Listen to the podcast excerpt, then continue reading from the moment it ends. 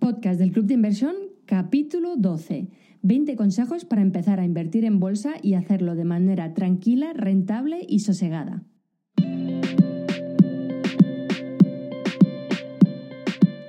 Hola, soy Andrea y te doy la bienvenida a un nuevo capítulo del podcast del Club de Inversión en el que hablo de educación financiera y comparto contigo ideas de inversión en las que tú también puedes invertir si quieres generar interesantes ingresos pasivos todos los meses. ¿Te interesa? Perfecto. Vamos allá con este nuevo capítulo del podcast del Club de Inversión. Comenzamos. Hola y bienvenido a este nuevo podcast del canal del Club de Inversión. Hoy os vamos a dar 20 consejos para empezar a invertir en bolsa de manera rentable y sostenible a largo plazo. Para suscribirte al podcast no olvides de darle a favorito. Pues bien, como decíamos, vamos a daros 20 consejos para empezar a invertir en bolsa de manera rentable y sostenible a largo plazo. Allá vamos. Este podcast va especialmente dedicado a los más neófitos en el mundo de la bolsa y los mercados financieros de manera más general. Aunque aún así esperamos que también sea de utilidad para los pequeños inversores que aún tienen poco rodaje. Pues bien, vamos con nuestros 20 consejos. Consejo número 1, fórmate y aprende a invertir en bolsa. Tal vez a corto plazo no notes la diferencia por la suerte del principiante, pero a largo plazo te podemos asegurar que habrá una diferencia abismal. Errores en bolsa pueden costar muy caros, puesto que tu capital puede esfumarse casi de la noche a la mañana si no tienes cuidado y no sabes lo que haces. Existe una multitud de maneras de formarse, pero nuestra preferida es la de aprender de gente que ya ha invertido en bolsa y lo ha conseguido con éxito.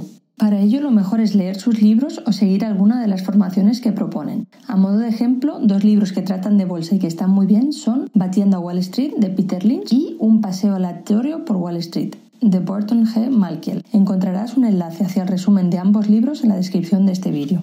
Consejo número 2. Busca un buen broker. Es fundamental tener un buen broker. Existe multitud de ellos, algunos son muy buenos y otros de dudosa calidad. Es por eso que es muy importante que compares y busques información acerca de brokers que estás considerando utilizar. Los criterios esenciales son que las comisiones sean competitivas, que te permita invertir en un número importante de mercados bursátiles y que sea una plataforma fiable y ágil. En nuestra opinión, el mejor broker ahora mismo para invertir en bolsa es Interactive Brokers. Vamos a dejar en la descripción de este vídeo un enlace hacia otro vídeo donde explicamos cuáles son los motivos que nos llevan a esta recomendación. Consejo número 3. Empieza con una cuenta virtual. Antes de lanzarte a operar en bolsa con dinero contante y sonante, es altamente recomendable que cojas soltura con un Paper Trading Account. Se trata de una cuenta donde puedes experimentar con todos los utensilios a tu disposición, pero donde operas con dinero virtual. Así, si cometes errores y el curso de las acciones en las que has invertido baja, no perderás nada, pero habrás aprendido mucho. La mayor parte de los brokers ofrecen este tipo de cuentas y es posible abrirlas muy rápidamente. Mediante estas cuentas con dinero virtual podrás adquirir las bases para invertir en bolsa, experimentar todo lo que quieras y probar diferentes estrategias e instrumentos en búsqueda del que más se adecua a tu personalidad. Solo una vez que entiendas realmente cómo funciona la bolsa y cómo puedes hacer dinero con ella, te aconsejamos que empieces a operar con dinero de verdad.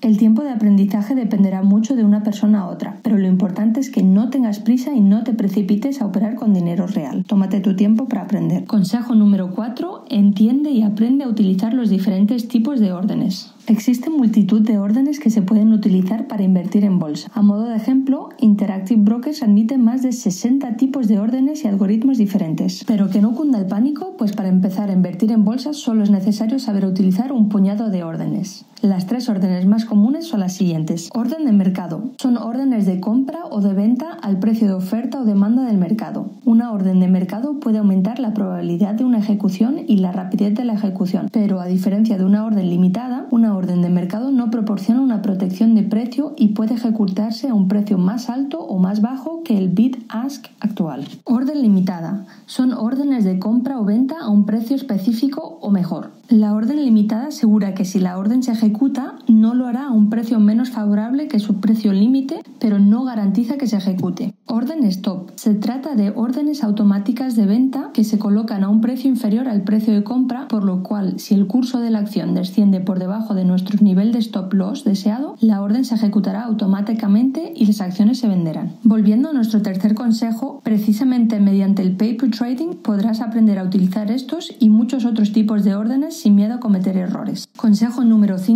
Favorece las acciones. A largo plazo las acciones en su conjunto siempre suben. Lo podemos constatar viendo uno de los índices más importantes del mundo, el índice SP500, para el cual podemos encontrar datos desde 1877. El gráfico que aparece a continuación muestra la evolución del índice desde entonces sin tener en cuenta la inflación. Es importante darse cuenta de que la escala del gráfico no es lineal sino logarítmica. En 1877 el índice era 2,73 y en mayo del 2017 era de casi 2.400. En otras palabras, el índice ha incrementado de media un 6,25% anual desde 1877, con lo cual a largo plazo las acciones tienden a subir y el retorno que podemos obtener de ellas es superior al de los otros activos que conlleven más riesgo, porque contrariamente a lo que se piensa, si se hacen bien las cosas, ni la bolsa ni las acciones son ni mucho menos tan peligrosas como se creen. Todo lo contrario, nos pueden ayudar a aumentar nuestro patrimonio rápidamente y más fácilmente que a través de otros activos. Consejo número 6 huye del Forex. El Forex, también conocido como FX, es el mercado de divisas donde cotizan parejas de divisas. Las parejas más comunes son euro-dólar, euro-yen, dólar-yen y dólar-libra. La mejor manera de entender cómo funciona el Forex es con un ejemplo. A un cambio de un euro igual a 1,05 dólares, con 1000 euros compraremos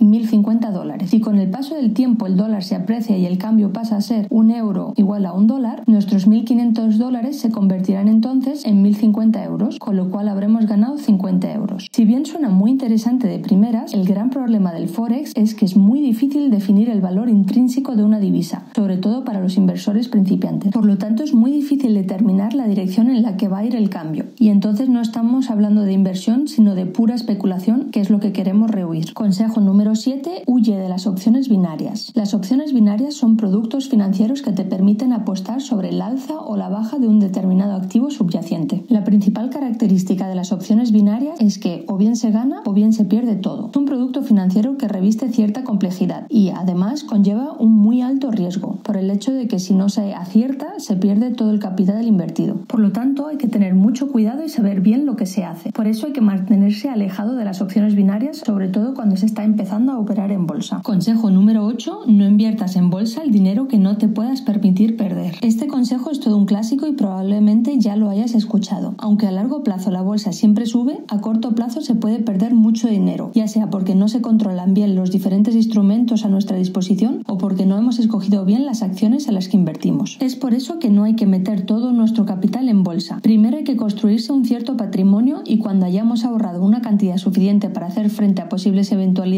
podremos destinar el resto a invertir en bolsa. O mejor, una parte de ello solo para poder diversificar nuestro patrimonio con otras inversiones. Consejo número 9. Tienes que estar preparado para perder. Este es un punto algo diferente al anterior. La ley de Pareto aplicada a la bolsa implica que el 80% de los beneficios en bolsa provienen de 20% de las acciones. Del 80% de las acciones restantes, algunas generarán pequeños beneficios o pequeñas pérdidas y otras generarán pérdidas más importantes. En otras palabras, es estadísticamente normal que no ganemos dinero con todas las acciones en las que invertimos. Con unas pocas ganaremos mucho dinero, con la mayoría no obtendremos ni pérdidas ni ganancias y con otras pocas tendremos pérdidas. Lo que importa es que, en su conjunto, nuestra cartera crezca con el tiempo y por eso no pasa nada si con una posición en concreto perdemos dinero. El objetivo es, por un lado, ganar más frecuentemente de lo que perdemos. Por otro lado, debemos lograr que nuestras ganancias sean superiores a las pérdidas. Si logramos estos dos objetivos, nuestro patrimonio crecerá de manera sostenible a largo plazo, aunque tengamos pérdidas con algunas posiciones. Consejo número 10. Empieza con un pequeño capital. Los errores en bolsa pueden costarnos muy caros, como ya decíamos, pero equivocarnos no es algo malo, todo lo contrario. Al equivocarnos aprenderemos de nuestros errores y así podremos mejorar. Pero es mejor equivocarnos con un pequeño capital que con un capital importante. Por eso es mejor empezar con un pequeño capital y a medida que cojamos soltura y confianza podremos ir aumentando la talla de nuestra cartera. Así minimizaremos el riesgo de pérdidas a la vez que maximizaremos las ganancias al poder experimentar nuevas estrategias que ofrezcan mayor rentabilidad. Así pues, recomendamos empezar con un pequeño capital e ir incrementándolo mes a mes. Consejo número 11. Define tu perfil de riesgo. Existe una relación directa entre el riesgo y el retorno. Cuanto mayor sea el riesgo que estamos dispuestos a asumir, mayores serán nuestras potenciales ganancias, pero también nuestras potenciales pérdidas. En función de su situación, cada persona estará dispuesta a asumir un mayor o menor nivel de riesgo. Antes de empezar a invertir en bolsa es importante que definas cuál es tu perfil de riesgo. Para ello te tienes que plantear la siguiente pregunta. ¿Qué porcentaje de tu capital invertido estás dispuesto a perder? En función de cuál sea el riesgo que estás dispuesto a asumir, deberás escoger la estrategia de inversión que más se adecua a ti. En otro vídeo veremos cómo escoger la estrategia de inversión adecuada para cada tipo de inversor. Consejo número 12.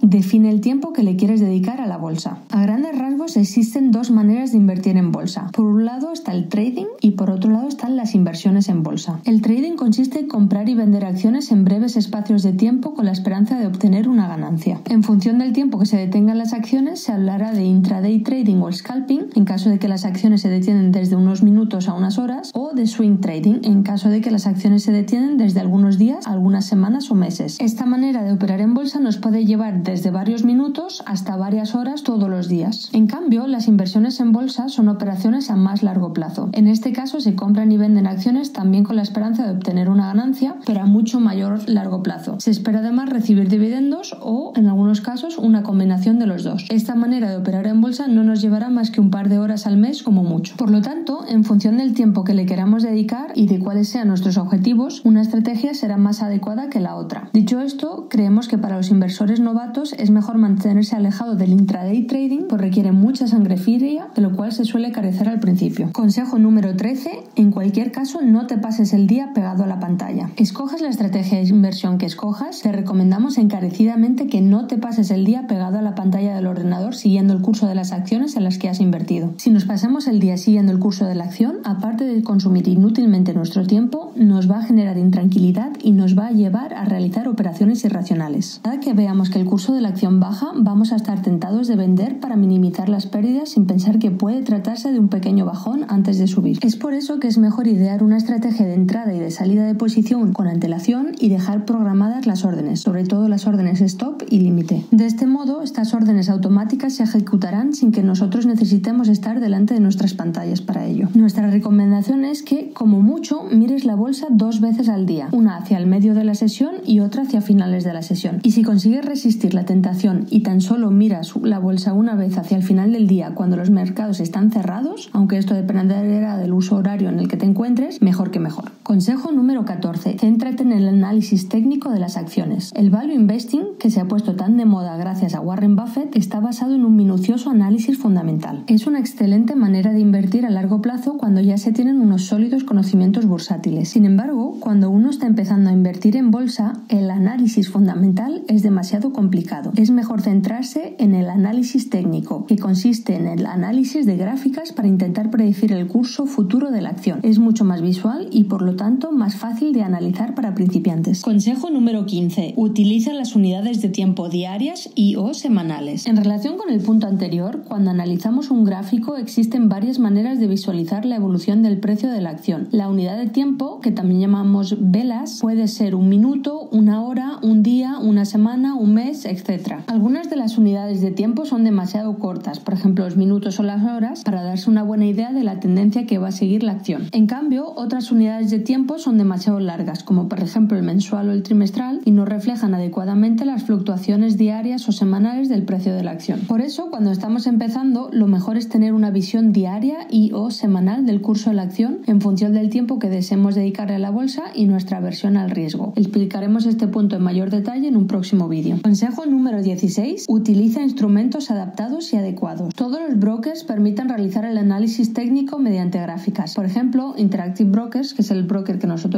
usamos y recomendamos, ofrece unas magníficas gráficas. Sin embargo, no recomendamos usar el broker para realizar el análisis técnico cuando se está empezando en bolsa, puesto que es excesiva e innecesariamente complejo. Por lo tanto, solo recomendamos acceder al broker cuando se vayan a pasar las órdenes, ya sean de compra o de venta, y no para elegir las acciones a las que se desea invertir. Para llevar a cabo el análisis de mercado, creemos que es preferible utilizar instrumentos más sencillos de manejar, tales como Google Finance o Pro Real Time. Otra plataforma útil para encontrar acciones con un fuerte potencial es Finbit. En un próximo vídeo compararemos estas plataformas y os diremos cuál es, en nuestra opinión, la más adecuada para los principiantes. Consejo número 17. Ten en cuenta la liquidez de las acciones. El análisis técnico nos permitirá no solo ver la evolución del precio de la acción, sino también los volúmenes de acciones que son comprados y vendidos en cada sesión bursátil. Si los volúmenes de acciones negociados son elevados, diremos que un determinado título es líquido. En cambio, si los volúmenes de acciones negociados son reducidos, diremos que el título en cuestión es estrecho. En otras palabras, la liquidez de un título determina el grado de dificultad con el que se puede entrar y salir de posición. A mayor facilidad de intercambio, mayor liquidez y viceversa. A menos que nuestra cartera sea realmente pequeña, es decir, unos cientos de euros, es importante tener en cuenta la liquidez del título en cuestión antes de entrar en posición. No quisiéramos encontrarnos en una situación en la que no podemos salir de posición en el momento o al precio que deseamos simplemente por falta de comprador al otro lado. Por lo tanto, cuando llevamos a cabo nuestro análisis técnico, es importante no solo mirar las velas de precio, sino también las de volúmenes negociados en cada sesión para darnos una idea de la liquidez del título. Consejo número 18. No te dejes influenciar por los medios de comunicación. A los medios de comunicación les encanta ser alarmistas. Si se escucha lo que dicen, nunca se invertiría en bolsa. Cuando las cosas van bien, dicen que no es un buen momento para invertir, puesto que debe de haber una burbuja que está a punto de explotar. Cuando las cosas van mal, tampoco hay que invertir, puesto que el curso de la acción no va a hacer más que seguir bajando. Y lo peor de todo es que la mayor parte de la gente que escribe esos artículos ni siquiera invierten en bolsa ellos mismos. Por lo tanto, creemos que es importante no dejarse influenciar en exceso por los medios de comunicación. En cambio, hay muchos otros medios especializados de los cuales sí podemos aprender mucho. Hay que saber distinguir la información útil del mero ruido. Consejo número 19. Deja las ventas en corto para más adelante. Las ventas en corto se utilizan cuando creemos que el curso de la acción va a bajar. En este caso, vendemos la acción a un precio X y la volveremos a comprar a un precio Y.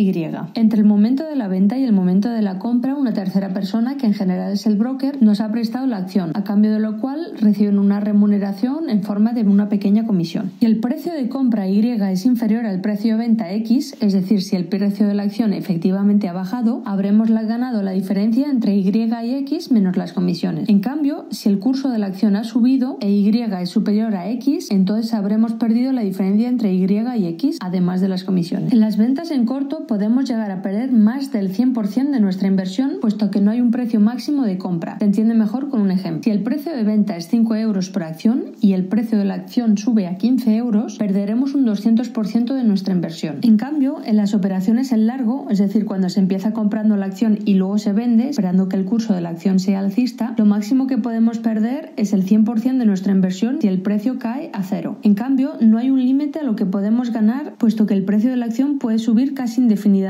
De hecho, una opción de Berkshire Hathaway, que es conocida como la sociedad de Warren Buffett, ronda los 325 mil dólares simplemente una única acción. Es por eso que para empezar es mejor no lanzarse con las ventas en corto y dedicarse más a entender las operaciones en largo. Consejo número 20, diversifica tu cartera. Como explicamos en otro vídeo que vamos a dejar enlazado en la descripción, es muy importante diversificar nuestra cartera en bolsa. Por lo tanto, no debemos poner todo nuestro capital en una única acción, ni en un solo sector, país, divisa o tipo de activo. La manera más sencilla de diversificar nuestra cartera bursátil es mediante el uso de ETFs. Existe multitud de ellos, solo es cuestión de encontrar el que mejor se adecua a nuestro perfil, sobre todo en términos de divisa, riesgo y entorno.